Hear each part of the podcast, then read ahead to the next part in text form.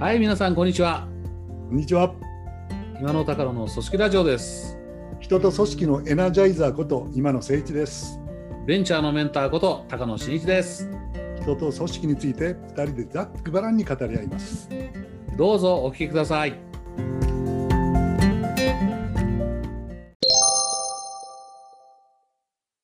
はい、こんにちは。こんにちは。今野高野です。今野高野のラジオもやってきました。組織ラジオですね。いよいよこの数週間やってきたピーターセンゲ学習する組織を読むシリーズ5つのディシプリンのうちの5つ目に入ります今日は。来ましたね。あ最後のディシプリンなんでいっぺんこここまでのおさらいっていうかいっぺんこう、えーサクッとおさらいをしといたらいいかな5つ目特に重要なのでいいかなっていう気がするんですけどね。あものすごい元に戻ると大元に行くとなんで学習する組織が最強の組織なのかっていう。これおそらくピーター・センゲが言ってるのってあれですよね。こう硬直化した組織は柔軟な組織。やっぱりまあ組織そうですね。うん、みんながやっぱ学習していく。学習して進化していくあるいはこう事業あ環境の変化とかに柔軟に対応したりできるのはやっぱ学習する組織だっていうことが根底にあるのかなと。そこはどうなんでしょそういう意味では今あの高野さんが言ったう。うんうん柔軟なって言ったですよね。うん、柔軟な。うん進化する。うんだから学習するっていうのにあんまり引っ張られない方がいいんじゃないかとね。そうですよね。タイトルが学習する組織だから学習するってなんだって考えちゃう。そうそうそうっていうなんか組織がこう学ぶってどういうことなのって、うん。まあ、要はしなやかで強い組織って言ってもいいし、うんうんうん時代に対応して変化していける変化をし続けて、あの組織全体が成長して業績を上げ続けられる組織みたいな、うん。そういうことの要件っていう感じですよね。うん。でこれ30年前に書かれた本ですけど、今おっしゃったところで言うと、やっぱこのどんどんどんどん変化が激しくなってるから時代がね30年経った今こそものすごく重要な理論のような気がしますね。そうかもしれないですね。当時も画期的っていうんで話題にはなったんですけれども、今もう一回見直されるかもしれないですうん。ね。うんだ割割とあの4つのディスプリンやってみてそのうん原理原則なんですよね。そうですよね。そうそう。組織組織を構成する原理原則ってうんいうか、うんまあ、自己マスタリーっていうのは自己実現のことなんで、うんうんうんうん一人一人がその自分ビジョンを持ってですうん。ね、うんうん創造的に自分をこう高めていこうっていう、うんそれは強い組織になるわねっていう話ですよね。うんうん。そうそでもそれがその思い込みと既成概念で、う。うん。なんていうんですか、凝り固まってたんでは、それは成長できないわねっていうのは、個人が個人がそこの壁を破ってくれないといかないですもんね。うんがメンタルモデルだっちゃうわけですね。うんうんまあこれはメンタルモデルっていうのは多分個人もあるけど、組織としてのメンタルモデルもあるでしょああ、そうそうね。組織が持ってる常識みたいなことですね。ういうことですよね。うん。うん。で個人が強くなってメンタルモデルをこう排除していって、うん。うん、あの柔軟性でクリエイティビティになったのはいいんだけど、じゃあどっち行くんですか？ってうん。言った時にうん。ビジョンが重要になるとそこにこうチームっていう概念が入ってきますよね。入ってきますね。それで重要な役割になるのはリーダーであるうん。うん。うん。と。でリーダーが共有ビジョンをす示すんだけど、うんそれは共有あくまでもみんなのものになってないといけませんよね。うん。うん。で非常にこうステップとしては分かりやすいんじゃないですかね。うん。だここの4つは確かにおっしゃるように原理組織の原理原則だよねってその通りですよね。そうですね。うん。でだからその共有されたビジョンを実現していく上で、うん。その対話してうん。対話を通じて新しいそのうん。地を創造したりとか、創造性のある企業になってビジョンを実現していきましょう、うんこういうちゃんちゃんって感じですよね。そうですね。限界までのちゃんちゃんっていうのはつまりその、まあ、原理原則だからまあそうだよなっていう話ってことそうですあのシステム思考までの前を4つをまとめるとそういう感じですかね。で今日のシステム思考。ここがやっぱりすそういう意味で言うとそのちゃんちゃんで終わらないところの気がしますね。あれですね、自己マスタリーとメンタルモデルの克服と共有ビジョンとうん。チーム学習でうん。いいんだけども、うん。それをやっていくときにうん。システムの複雑さとかですね、うん。うん、その範囲の広さとか、うん。それから世の中会社ができてからもう何百年経っている上での変化の蓄積があって、うん。いろんな理論がこう渦巻いているわけでして、めちゃめちゃいろんなことが複雑なんですよね。そこですよね。だから、あの、5つ目のシステム思考の話、これから掘り下げていくとして、すごい単純化して言うと、まあ今おっしゃってるわけですけど、ただ、ぴょっとなんかの出来事があって、それを解決する。これも大事なんだけど、やっぱり、それだけだと根本的な解決にならない。あるいは、昨日までやってたこと、去年までやってたことの延長で考えてると、本当の解決にならないよ。だからこうしなきゃいけないみたいな話ですよね。そうですね。ねあの見誤っちゃったりとかね、あそうそうそうそう。それからあのさっきの共有ビジョンの話で言うと、うん。リーダーが示したのをみんなでうん。あの対話を通じて共有してですね、うんあっち行こうって言うんだけど、うん本当にあっちでいいんだっけっていうのがですね、そこが間違ったら元も子もないって話ですよね。そうそう。システム思考のポイントを押さえてないとうん。まさにあい見誤っちゃうという。うんそうやって考えると、その、まあ、いろんなピーターセン、あの本の解説に書いてあるシステム思考が一番基盤になる、基盤になるとか考えたとか、そういうことをよく書いてあるけど、そういうことね。ここが誤っちゃうと、他の4つができてても、結局そう最後。うまくいかないってことですよね。うんなんか基盤って言った時にその、うんまず最初にありきっていう意味の基盤ではなく、うんあ他のことがどどんだけ充実してうまくやろうと思っても、うん。システム思考を抑えてないとうん。元の木阿弥だったりですね、そうだ、そう。うん。ね。あるいはその、えっと、や意味のないことになったりとか、うん。うん。うん。それから全然あさっての方に行ってしまうとか、うん。こういう他の4つが無意味になる危険性があるってことですよね。そうですね。だから、こう、基盤っていう言葉が使われてるのを見て、うん基盤なと思ったけど、基盤っていう言葉だと、このシステム思考が、こう、基盤になってて、その上に4つのディシプリンがあるような構造を頭に浮かべるけど、そうじゃないですよね。4そうじゃないつの ,4 つのこう柱になるディシプリンなんだけど、それが向かうベクトルっていうか、方向、ああ、その通りですね。そうだ、僕は内側にありまますよね、システム思考ってね。でもこれがなかったら元の木阿弥みたいな。す。木阿弥だって。という、うー略図を書いたところでシステム思考の話に入りましょうか。そうですね。あの、ラジオなんで図は皆さんに見えませんが、私たちの前にはですね、うん、書いてはいませんが図があります。今、まあ僕も頭の中に見えていて、今野さんとの間では共有されているような気がしてますね。そうですね。だ非常に成否を決めるうん、重要なポイントがシステム思考でしたね。うん、そうですね。うん、と考えますね。さあ、じゃあいよいよ、このシリーズ、これが最終回になるか、来週も何かやってるか分かりませんけども、うん5つ、つまああのディの話、はい。率直に言って来週もやっていたくはない気はします、ね。そうですね。これ、この えーもっとな気楽な話題を早くしたくなっている私もいるそうですね。でも、これはこれでなんか、リスナーの反応を見てると、まあ、ちょっと役に立ったかなっていう気がしますけどね。えっと、学習する組織がうん挫折している人が多いと思うんですね。あ僕ですか？君のことをんで あ、そうなの？いやいや、その、ほら、難解さへの難解さの前にうん。全部理解してなんか導入しようっていうような気持ちがあるから、うん。あ、これは俺には無理だっていうことでね、うん。途中でやめちゃうじゃないですか。うん。まあ、途中でやめないで面白そうなところとか役立つところとかうん。いうのを吸収するだけでもいいと思いますし、うん。今みたいにその、なんていうんですか、うん。略図にしてですね、うん。概略こういうことなのかなっていううん。解釈でうん大事なことを、なんていうんですか、抑えればいいのかなっていう気がします。うんうん全部理解しようとすると挫折ですね。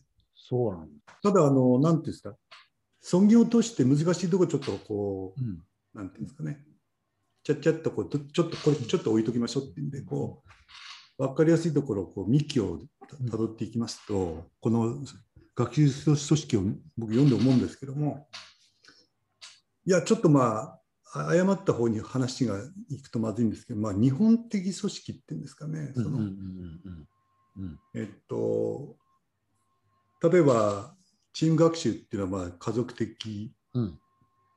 いい意味での家族的系だったりとかですね、いうことですし、その共有ビジョンやそのシステム思考の時間感覚をね、うん。長期的に考えましょうなんていうような考うんえ方みたいなものっていうのは、ご案内の通り、日本って老舗企業が多いじゃないですか。そう。ロンドン大学なんかの研究でね、100年超100年200最も多いのは日本だって言われてますもんね。そうそうそうそう。うんそれってこう大事なことを永遠と続けていくみたいうんなこととか、うんで潰れないでいるってことは時代は変わっていってるわけなんで、うんうん必死にこう時代に合わせていってるみたいなうんところを考えるとですね、うんまあ、日本的のことを言ってるんだとまでは言わないんですけうんれども、うんうん。こういろいろ難しく言ってるんだけど、こううん。今までその長く続いて有料金融をやってることとも言えるんじゃないかな、なるほどね。うん。うん。そんな気はしました。うん。で、その今日これから話どう話すかって分かんないですけど、このうん。話であるシステム思考が一番大事だってわけです。じゃあいよいよシステム思考の話に入りましょうか。ピーター・センゲはどう書いているんだと、何を主張しているのかと。いうことですね。うん、なんかね、その7つも8つも書いてるんですけどね、うんうんうんうんうんうん。うん。多すぎますね。多すぎますね。そうそう、多すぎるっていうのも理解しにくい、難解になるね。読んでるうちに何だったか分からなくなってくるっていう。なんですね。で、今日のラジオのあと20分ぐらいでですね、ええ。全部言言おうとしないためにもう、んうん。エッセンスを抜き出しますと、高野さんですね、ええ。彼はうん。複雑なシステムの法則を知れと言ってるんですね。うんうんうんうん。それは人間であれ、うん組織のうん。システムであれですね。うん。で、3つキーワードちょっと拾い出しますと、うん。1つはやっぱり因果関係です因果関係ね。ね。原因、うん。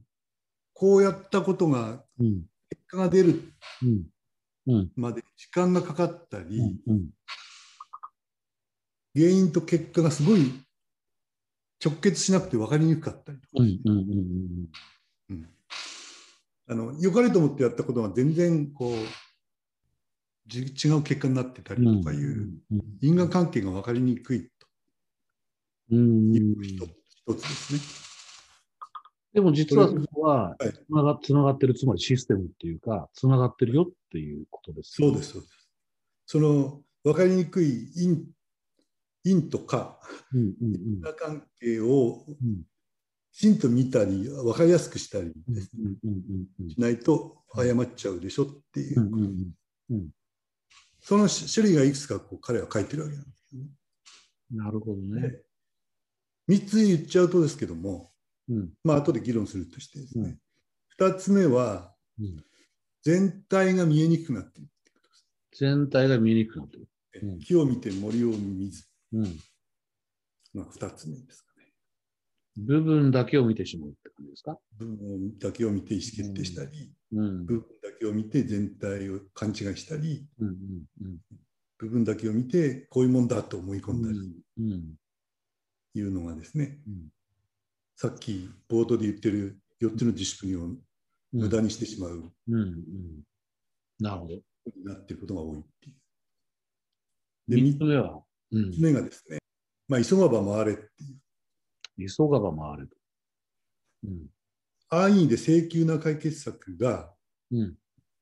ビジネス上においても組織の打ち手においても、うんかえって大きな問題の原因になっちゃってるっていうことが多い。うん。うん。なるほど。ここの3つやっぱこう複雑なシステム、システムが結構複雑なんで、こういうところちゃんと気をつけてみなさいよって感じですね。そうです、そうです。うん。あのと、いうことですね。今さん、この例えはハマりますかね？例えばね、人間の体ってシステムじゃないですか。組織。全システムくうん。典型的なシステムですね。例えば因果関係って頭痛がするという結果があって、で、原因何か考えずに表面的な部分だけ考えると、鎮痛剤飲むっていううんことをやるんだけど、それ、はいそもそもの原因のところ言ってなくて、で、はいここは因果が離れてる。で、実はその原因って、思いもしないところがあったりするじゃないですか。ありますね。そこを直しに行かないと根本的に治んないよっていうことだったり、そういう例えは面白いです。かもしれないですよね。面白いですね。うん、因果関係。い因果関係のことでね、うん。天元は面白い言葉遣いを結構知ってるんですよ。おうなるほど。うん。それがご紹介した方がいいんじゃないかなと。あ、あお願いします。うん、一つはですね、まあ今、高野さんが言った頭痛の例なんかそうだと思うんですけど、原因と結果はうん時間的にもうん。空間的にもうん近くにあるわけではないと。すぐ近くにあるわけじゃないよと。そうそうそう。近くに並んじゃいないよってことですね。並んでるこの原因でこういう結果なんだろううん。うん。とは限らないううんか。。うん。や矢印がわーっていっぱいあってぐるんと回ってですね、うん結果になってるっていうステップがいっぱいあったりとかですね複雑に絡み合った形で結果になっていることが多いのでうん。隣同士の原因と結果をこうなるほど。んじゃいけないんですよね。だからまあぶ現代のそのなんていうんですか？ビジネスで言えばそのうん3年前に打った打ち手が辛抱づくやってる間にこううん。今けようやく結果になってるっていうようなことっていくらでもあるわけですよ。うん。うん。うん。ね、地球の裏側でこう手を打ったことがこう、なんていうか国を越えてようやくこっち側にこう結果が出てくるみたいな、うん地理的問題もあるでしょうしね。あ面白い言い方だなと思いましたね。だから空間的に、空間的にも離れたところにあるし、時間的にもこう、えー長い時間かかって、あるいは起きることみたいなことがあるよっていうことですよね。そうですね。時間、空間ともに。うです。そうですで、まあ、あの、彼はフィードバックと遅れるっていうのとレバレッジっていう言葉を使ってるんですけど、うん。うん。今日今のこの文脈でこれを説明するとちょっと面倒くさくなるんで、うんただその遅れるっていうのはその通りだなと思って遅れると。うん。その今の話で言うと原因と結果がですねすぐに出るわけではないという、うん。うん。うん。常に遅れていくんだっていうことです、うんだからやったことを忘れて後でこう現象面が結果として出てるものがえなんでこういう結果出たんだっけ？みたいな時間間隔が長い間にですね原因を忘れちゃってるってこともありますね。うん。ありますね。ありますよね。それは経験的にもありますね、確かに。ありますよね。うん。うん。それからですね、まあ、この因果関係だが長いとあれでしょうけど、もう一個面白い言葉があって、うん相殺フィードバックっていう言葉があるんですって。相殺フィードバックね。相殺っていうのはあの打ち消されるっていう意味ですね。ああ、ああ、はいはいはい。相殺される。うん。で、フィードバック影響されてですね、うん。やったことが影響されて相殺されてしまううん例えばあの、本の中で彼が言ってたのは、発発展途上国にうん。この食料とか農業支援をこうしますよね、うん。うん。うん。豊かな国が。うん。良かれと思ってもちろんやるわけですけども、うんそうすると入手できる食料が増加しまして、うん。栄養失調の人が減りますからね。うん。うん。そうすると人口が増えちゃうんですね。うん。うん。で、人口の増えるスピードが勝ってしまうとですね、全く食えない人が増えてですね、うん栄養失調の人が大量生産される結果になってしまう。うん。うん。こういう、これで相殺されちゃってる。うん。だからやっても意味なかった。なるほど。こういうのを相殺フィードバックって言うんです。要するに原因、因がですね、良かれと思ってやった打ち手がですね、結果がですね、うんうん解決にならないからもっと悪くなっているという、うん。こういうことですね。だからこれってやっぱ想像力の世界っていうんですかね。うん。うん、あのうん。そこまではすごい時間かかると思うんですよね。うん。うん。会計栄養失調がなくなって人口増えるっていうのにものすごい時間かかるじゃないですか。うん。うん。でその改善してってる姿が見えるのでこういいことしてるよって感じになると思うんですけど、うん。うん。ある突然気がついてみたらですね食い物が行き渡るうん。少なくなってうん。栄養失調の人が増えてしまっていた。こうん。れはさっきの時間的近くにあるわけではないっていなるほうことのど。うん。とも絡んでるのかもしれないんですが結果的には相殺されてしまっている。なるほどね。だからこのさっきのその何ですか自己マスタリーとメンタルモデルと共有ビジョンとチーム学習でこう、うんあのクリエイティビティ発揮していいことをやっていくんだけどもやったことは無駄になっていくっていうのはこういうことを言うんだと思うんですよね。うんだからシステム思考が大事だっていうのはそういうことですよね。ことごとく何やってんだっけ俺たちみたいな大きくシステムで捉えるってことですね。ですねその因果関係っていうのはシステムですので、うん。俺たちのやったことはどういう結果なのかっていうのをこうなやったらこうなるだろうっていう農業支援をしたら豊かになってうん。うん。その栄養失調の人が減るだろう以上っていうんじゃなくてですうん。うん。で人口が増えてそっちのスピードが勝っちゃったら食える人一人一人の食う量が減るじゃねえかみたいな、うん。うこん。ういう想像力ですかね。うん。うん。だからそれで思い出したのは僕はあのあれですねちょっと農業の人にが聞いたら気分悪くするかもしれないですけど、うん。僕の実家がそうだったんであれですけど、うん農協ってがんじがらみに守っていくんですね。こうねうん。うん。今はこれを植えなさいとかさ、うん。う。こうん農農機具。便利なものにするためにお金借りなさいとか、うん。うん。そうすると結果的に考えなくなっていってですね、うん。農家の経営力が弱くなってですね、日本の農業全体が弱くなってしまっている。これなんかはこう総裁フィードバックですね。あれ農協っていうのも壮大なシステムですもんね。そうですね。あの、うん、ちょっと今僕頭の中でこれはこの話に合ってるのかなと思いながらです、まあ、農業出てきてパッと思ったんですけど、うちの長男がこう学生時代に本当のあの日本で一番古い NPO 団体で、カンボジアのあの途上国支援やってて、あのね、日本の有機農法を学びに行って、それを伝えに行くんですよ、現地に。えー、なんで有機農法なんだって思ったんですよね。そしたらそのはい歴史ある NPO 団体のが試行錯誤して、経験から学んだんだと思うんですけど、化学肥料を、あの、があれば、生産性上がるって考えるじゃないですか。問題はとにかく農業の生産性上げてあげないと食料自給できないから。で、はい化学肥料って思うんだけど、化学肥料ね、高くて買えないんですって。はいはいはい。うん。だから化学肥料で解決するってやってると、そのうち貧乏になっていくって言うんですよ。でコスコストアップっていうことですね。そうそうそうそう。うんそうすると、そこで発想転換して、有機農法はできるわけだから、有機農法の生産性を上げるにはどうしたらいいかっていうのを教えるとかね。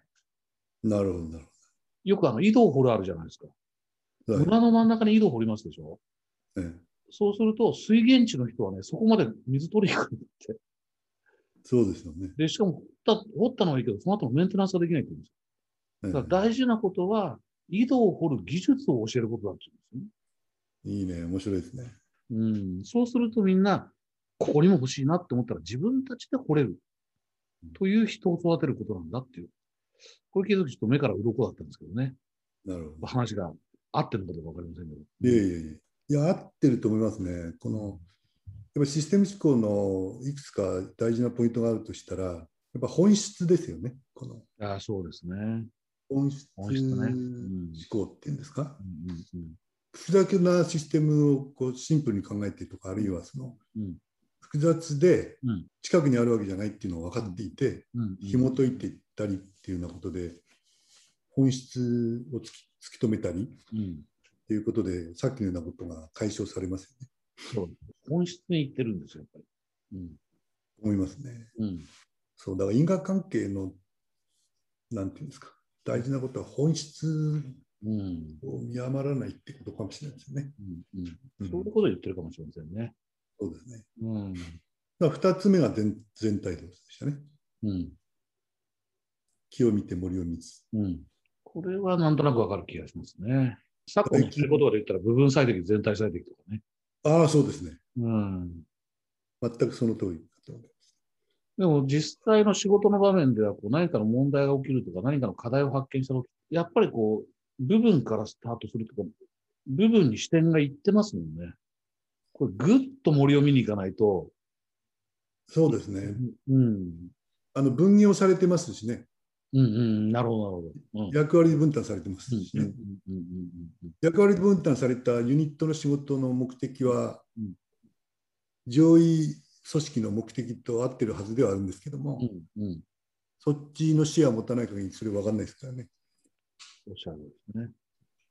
人事部の採用担当が、経営課題としてやっぱりこう、人が足りないから取るっていうんで、ただ数字を持って何人取るっていう目標に向かってひた走っていたら、全然別の財務のところで人件費が爆発してるとか。まあ耳が痛い人事部の方はいるかもしれませんね。うん、やっぱ全体見ないとね、経営全体を見た中の人事は何なのかって考えないと、間違う。よくある。そうだと思いますね。うんうん特にその間接部門に経験が経営感覚がないと、そうです。そういうことは起こりがちっていうのは、はい。いろんな例があるかもしれませんね。僕、ベンチャー企業はある程度教わってくると、やっぱそこを教えます。なるほど。うん。絶対起きるから。ただあの、真面目で無我夢中でですね、うん。自分の役割分担された仕事の目的に向かって、ちょっとずつ盲信うん。していけばいくほど、その問題は起き起こり起こりますね。そうなんですね。僕が今言ったベンチャーが育ってきたらって言ったら何かっていうと、最初そのいわゆるコーポレート部門っていうところを一人でやってる時って起きないんです、これ。ところがこれがだんだんね、会社も大きくなり、金もも人数増やしていって、で分担がどんどんどんどん起きてくると起きるんですよね。全体を見見失ってしまう。そう思いますね。うん。まあ、これはあのうん、システム思考の分かりやすい一つかもしれませんね。そうですね。うん。もっと上の全体のシステムを見る癖をつけないといけないうん。わけですけども、うんこれはでも、やっぱ人間の能力の限界があるのとですね、まあ、大企業の社長さんのうん大変さが分かりますよね。だってね、こう一人の経営者がですね、うん。5万人、10万人、30万人のうん。組織を全部理解できないですからね。まあ、前のラジオでそんなこと言った記憶がありますけどね。だそうなると、その日常の組織に当てはめた場合は、こう2つ大事なことがあって、うん常にその引いて俯瞰する癖っていうんですかね、うん。個人レベルで。うん。言うのと、高野さんがよく言う、もう一個上の組織のうん。責任が、うん。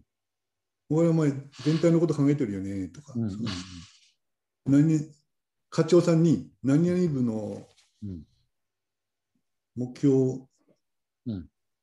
はどうだっけ？みたいな質問ですね、質問、うん。上の人の質問がすごい大事かもしうん。だから組織ってやっぱり今のこの全体を見る視点っていうところも役割分担して、上に行けば行くほど大きい範囲を見るっていうのは役割分担していて、役割分担してるから知らなくていいのかっていうと、やっぱりそこを接合していくっていうのが必要だから、一つ上の組織の視点を持たないと、接合できないっていうんですよね。だから上の人は、今おっしゃったように上の人は、時々、あるいは常にかもしれないけど、今お前が追っかけてるものって、この全体から見たらなどうつながってんのみたいな質問をどんどんしていかないといけないんですよ。ね。そうです。そううん全くそうだと思いますね。うん今、だからさっきの部分さ最適、全体最適なんかはもうシステム思考の最たるものでしょうから、ね。うん。で人事制度で目標会議なんかをうん。いろんな会社で見てみますと、会社の方針とか会社の全全社目標。全然関係ないその個。人目標とかうん。を平気で立ててるっていうのはうん。程度はあるんですよね。ありますね。ありますね。分断分断されてるっていうんですかね。うん。うん。これは原にあの原点に帰ると、うんまあ、そういうことはありえないんですよね。うんまあ、そういう意味では人生道もシステムですからね。確かに。うん確かにそう。まあ、あの本の中では高野さんあれでしたよ。あの象の例えが出てました。ゾウ。エレファント。ゾウ。象。動物のゾウ。3人の盲目のあ人が、あ。はいはいはい。それぞれの部部署を触ってるんだけど、うんうんうん。鼻触ってる人、足触ってる人ってやつですね。そうそうそう、片耳を掴んでいる人は、うん大きくてザラザラしてて、絨毯のような幅広いもんだって言ってるし、鼻掴んだ人はうん、まっすぐで中が空洞でして言ってたんで、で、右足を掴んでる人は、うん。大きくてしっかりした柱のようなものですね。うん。どの人も像を表してなかった。うんうんうんこういう有名な例えが学習する組織。に、うん。その、木を見て森を見ずの例として書いてありました。うんいや、でも陥りがちですよね。いや、すごい多いんじゃないですかね。これね。本当。気づきがある時ありますよね。あっって思う時が。そうです。だなんかこうやって言っていくとあれですよね。このさっき冒頭で言った4つのディスプリンをうんうんなきものにするほど重大だっていうか、うん。その視野の狭さとかね、うん。要素要素の関連性のイイメージのなさとかうん。いうようなことでの組織の方向性を間違ってしまうみたいなことってこう、背筋が寒いほど重大ですよね。なんかね。本当そうですよね。もうみんなが一丸になってね、ぐわーっと突き進んでみたら、そさっきの何だっけ、総裁フィードバックが、そうそうひどい。うわーもっってやってみたら、あれ？みたいな。ともっと悪くなっていたじゃんみたいな。うん。最後は急がば回る。人が回るね。うん。これは安易な解決策がより大きな問題の原因になっている。宣言の本ではな和訳してるからなんかうん。英語で何て言ってるのか知らないんだけども、うん最も安易な出口はまた元に戻るって書いてあったかな。最も安易な出口はまた元に戻るか。それもなんか経験あるな。しまったって後で思う。だからまさに、しまった本質はここここにあったんだって後から気がつく。ありますね。ありますね。うん。最も安易ででは最も早い解決策を選びがちなんですよね。うんうんうんうん気をつけなきゃいけないっていうことですよね。うんああ、だからさっきのあれですね。あの、僕が言った途上国の農業支援で、化学肥料を供給するのはそうでしょうね。ある意味安易な解決策ですね。安易安易ですねす。ぐめ、すぐ目の前の。だから、今年の生産量は上がるんです、きっと。そうですね。でも何年か経つと、あれ？っていう話になる。そうだと思うんですね。だだから、あの、アンド思考が必要だと思うんですよね。これとこれ両立させるみたいな。コストを抑えながら、うんうんうんうんいい野菜を作るとかいう、うん。持持続的に、こう、できることにするっていう。そうそうだったんですね。大足行な、大足行っていうか、うんうん一辺倒の、なんていうか、うん。解決策うん。に向けての思考になっちゃうんですよね。うん。僕も変革を20年やってるわけなんですけれども、うん。アウトサイドインはダメだって言ってるわけなんですけどね、この組織に問題が起こったとしますよね。うんうん。アウトっていうのは外からうん。攻めてくるっていうことですけど、うんうんうん。外っていうのはその仕組みとかですね、うんうんうん。組織の形とかですね、うんうん。人事制度とかですね、うんうん。ルールとかですね、うん仕事のプロセスって全部これハードですね。うんうんまあ、人事制度なんかソフトっていう人がいますけど、うんあれはハードなんですね。うんうんで、これをこう、やっぱ変えたくなるんですよね。そうです。ね特に組織、こうガラガラ変えるじゃないですか。うん変えるの、いい時もあるんですけども、うん悪い時も多くてですね、うんこれなんかはその最も安易な出口はまた元に戻るっていう。あの、あれですよね。例えば、流行りの人事制度入れたがりますよ。うわーそ、それ言っちゃいますか、その流行りの人事制度のやっぱ本質を見とかないとうんダメなんだと思うんですよね。で、流行りの人事制度を外形的にそれこそアウトサイドインでこう、たただそれ持ってくりゃ何か解決するかっていうと、決してそうではないっていう、もっと深いところに何かあるっていうことですよね。ねうん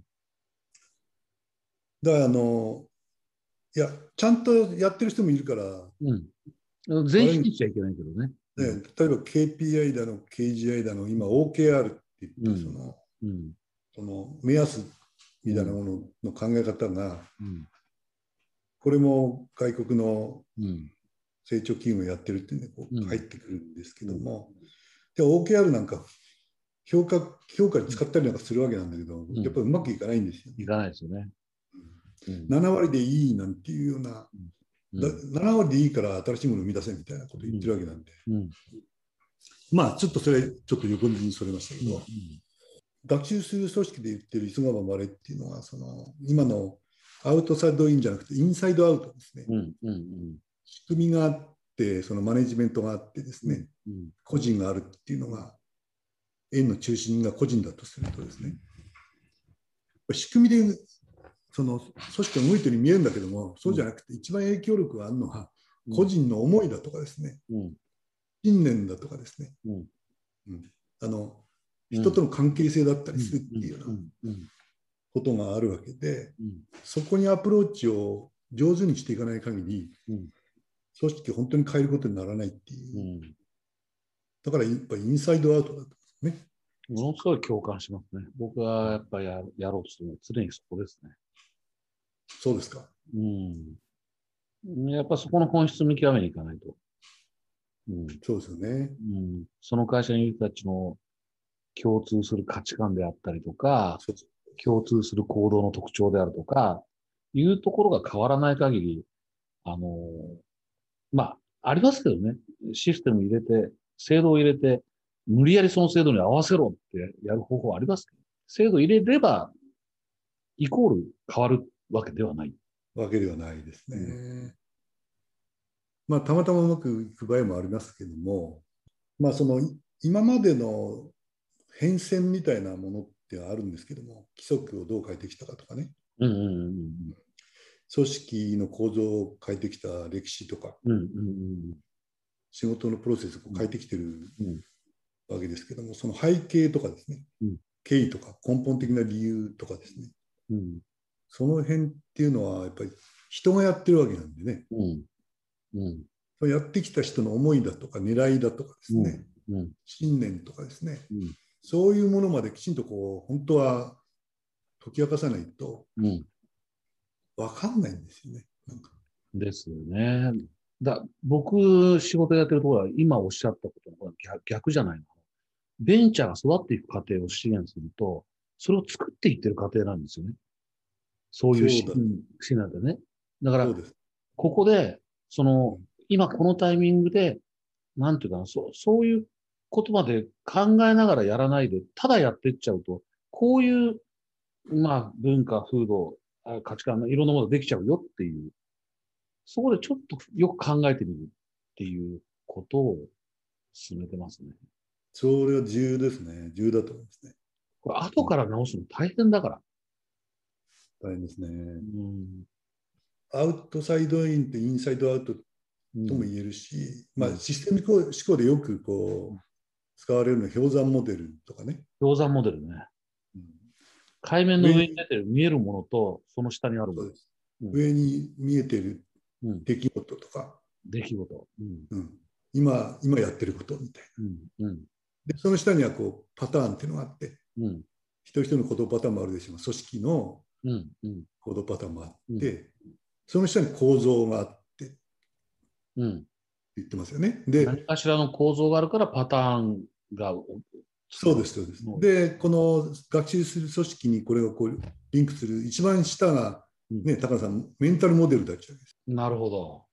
その思い込みだったりですね、うん。うん。うん。これはこういうもんだっていうような、氷山の海面下の一番深いところにあるのがメンタルモデルだ。メンタルモデルだって。そこが変わらなければ、海面の上のところ変わらないってことですよね。まあ、これがかの有名な氷山モデルだっちゃうわけですけどね。うん。うん。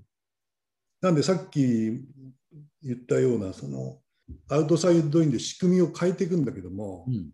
一番厄介なのは人事部長が変わった時とかですね、うん。うん。うん。うん。経営者が変わった時に今までの経緯だとか思いだとかですね、うん。そのメンタルモデルを崩そうと思ってやったようなことが、うん。その本当の本質的な考え方が伝わらずにですね、うん。変えればいいんだってダーってんでこう前任者の上にして変えるなんて例がね、うん。まあ、僕は23年コンサルやってるわけですけども、ものすごい多いんですよね。なるほど。これは本当悲しいことだと。そこいろんな心理が働いてることありますね。そういう、存在価値を出そうとしちゃうあまり、それが多いでしょうけどね。うんやっぱ変えようとした意図があるんですよね。うん、そう、変えようとした意図があるんですよね。れ歴史もあるし。いや歴史の中で積み上げられてきてるものがありますからね。そうですね。まあ、といううんことで、因果関係とうん全体を見て真実の姿を見誤るなっていうことと、急がば回れということを話してきましたけども、いかがでしょうか、高野さすごくね、僕はすっきりしてるんですけど、今日はあの、なんか話に夢中になって体内時計が働かなかったなって思ってます。ん。え、もう今20分ぐらいじゃないんですか？45分経ちました。これね、僕ね、あ 今日長くなりそうだなと思ったから、冒頭言った方がいいかなと思ったけど、これ後の祭りですね。狂ってますね皆さんに本当に心から感謝。体内時計っていうのは、まあ、ことごとく狂いますね。そうですね。ねいや、もう途中で聞聞くのもやめてるリスナーいるんじゃないですか、これは。かもしれませんね。まあ、しょうがないですね、これは。うん、なんか今日の話の流れで途中で切って2回に分けていう方法もなくはないけど、まあもうこれでこのまま出しましょうか。ついに今の高野のアドリブの極致がここに出たみたいな。40何？45分経ってるんですか？45分ぐらい経ってますね、多分。過去最最長ですね。最長ですね。ここれまで最長でも24、5分ですよ。倍ですか。ええでもどうでしょうね。これ、あのバックナンバーも含めてあの聞いていただけると、本当あの、千年の本は難解だけど、エッセンスが分かって入り口になってくれたり、なんかちょっとヒントになってくれるとね、いいですね。すねこれを聞いていただいてね。まさに入り口ですよね。5つのディシプリンだけ言ってるわけじゃないですからね。うん、僕らこう正確な解釈をお伝えするというところではなくて、本当にそこのところをね。まあ、今日言ったの、あの、3つなんていうのは、すんごい乱暴に3つにしてるわけです。うんうんうんうん。いや、もっとありますよって言われたら、はい、すいませんっていうん、そうです。そうです今回のはそういう学説を述べようっていう話じゃないので、あの、本当にヒント入り口になってくれたら、あの、やった甲斐があるっていう話ですね。はい。じゃあちょっとまとめにくいんで、まあ、これで終わっちゃう感じじゃないですか。えそうですね。これ無理やりまとめろとかですね、聖徳太子や吉田松陰に出せって言われても出ないので、あ、出ないですか？え出ません。まあちょっと期待はしてたんですけど、あ そうですか。そうですね。まあ、ピーター・センリはすごいなっていうことね。いうことで、このシリーズ、一応ここでピリオドを打ってですね、来週以降はえ気軽なものに戻るっていう。戻るかどうかね、こうわやってみれば分かります。えーということで、はい。えーピーター・センゲ、ピーター・センゲ学習する組織を読むシリーズ。一応これをもちまして大団円。かしこまりました。ありがとうございました。お後がよろしいようで。オーラとはよろしいようで。今日は大変長かったですが、ここまでお聞きいただいた皆様、大変ありがとうございました。ありがとうございました。また来週以降お楽しみに。今日はこれで失礼いたします。失礼します。失礼します。失礼します。